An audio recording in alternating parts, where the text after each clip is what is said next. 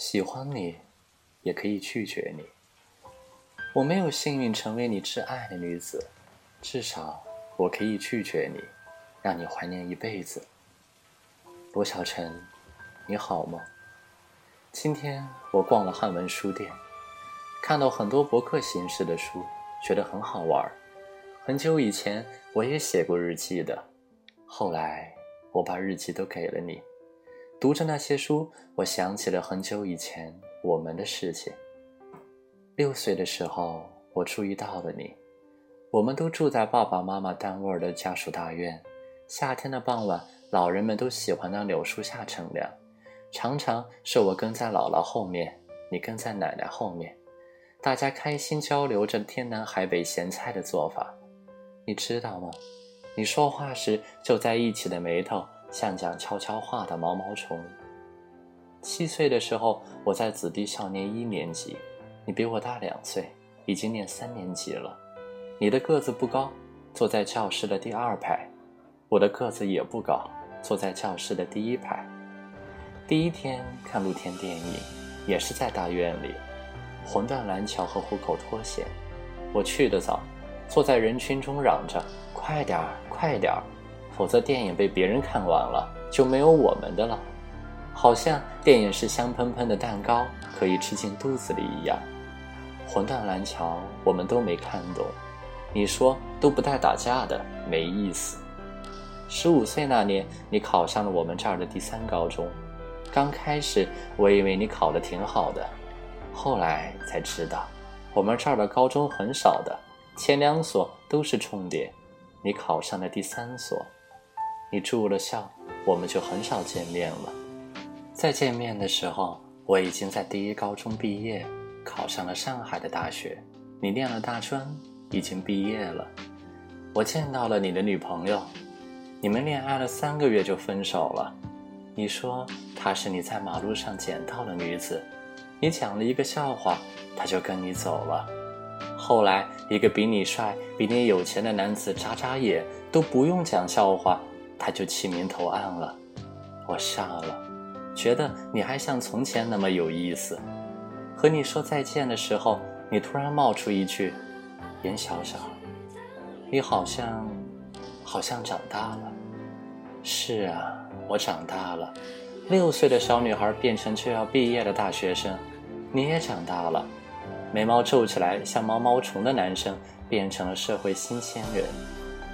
你已经谈过两次恋爱了，第一次是你不要人家，第二次是人家不要你。而我一直是一个人，我一个人是因为我喜欢你，从小我就喜欢和你在一起，我从来不否认，也没有不好意思。原本我是个内向腼腆的女生，是你用泥土把我改造成了一个外向的女子。我一直留着短发，我想这样你们玩打仗的时候就会叫上我。后来我发现你喜欢长发的女孩。我又开始留长发了，全世界都知道我喜欢你，就连我姥姥和你奶奶也不例外。他们说我每年回家都打听你的消息，有时候还在电话里打听，一点儿也不矜持。你奶奶那时候常常邀请我到你家里玩，我就常常去你的房间。你学的是机械制造，屋子里有很多汽车模型，还是乱七八糟的扔在地上。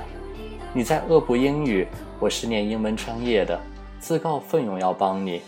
奶奶说：“这么好的女孩子，晨晨，你为什么不追？”我的脸一下子就红了，你却没有一点反应。我有一点不开心，觉得你可能不是那么在乎我。学英语的时候有些心不在焉。奶奶招呼吃饭，我们一起往饭厅走，不小心撞在一起了。你说。I'm sorry，我说 I'm sorry too，你说 I'm sorry three，你是故意的，我就笑了。餐桌下面，你握住我的手，你的手那么大，那么暖。小时候，你无数次的握着我说跑快一点。现在，你握住我的手，我想，你愿不愿意从今以后每一个相同的季节，在相同的路上。和我一起走。我们恋爱了，你第一次吻了我的唇，我没有经验，嘴巴闭得紧紧的。后来我回学校念最后一个学期的时候，你上了班，我每天给你打电话，你说公司的美女很多，很养眼。五一的时候，我从学校飞回来看你，机票花掉了我勤工俭学半年的积蓄。你的工作忙，没有到机场接我，我直接去了你的公司，在门前等你。给你打电话的时候，你说：“呀，你真的回来了？我以为你开玩笑呢，也就开玩笑说我加班了。那么你在哪儿？你说你和朋友在一起。我赶到 KTV 见你。”你和一个女同事合唱深情相拥，同事问你我是谁，你说是小妹妹，院里一起长大的。回家的时候我那么生气，但是你喝醉了，我无从发泄。毕业后有一家翻译公司在上海想要我的，我拒绝了。我想回小城，那是我们的城市，只是在小城。工作机会真的不多。后来我妈妈帮我找到了工作，很一般的工作。他们说我是复旦的学生，有些委屈我了。妈妈有些迟疑。小小，真不知道你付出这么多值不值。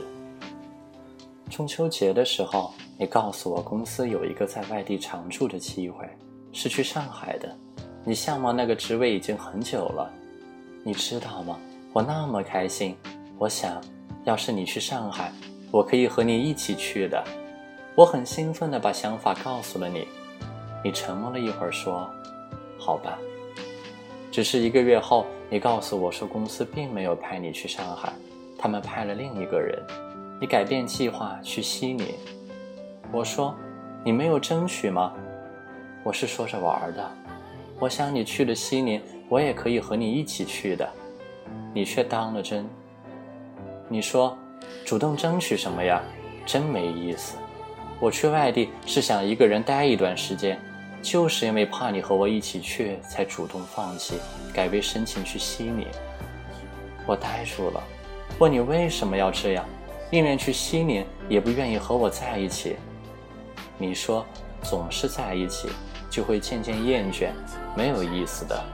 我们可以在电话里恋爱。过着各自独立的生活。你说：“对不起，小小，给我两年的时间。”窗户开着，风轻轻扬起，屋子里有一盆硕大的榕树，碧绿的叶子像乞爱掌心。记得刚刚恋爱的时候，你说你喜欢榕树，我一个人去花鸟市场，一个人将它搬回四楼的家，放在角落的位置，每天。给榕树浇水的是我，榕树生病了，戴着口罩给它喷药施肥的也是我。你偶尔经过看见了，用手摸一摸，连漂亮也不舍得说。现在你要走了，去西宁，你想一个人去，不要带上我，当然也不会带上他。我知道，你对我的爱，和对一盆榕树的喜欢有什么分别。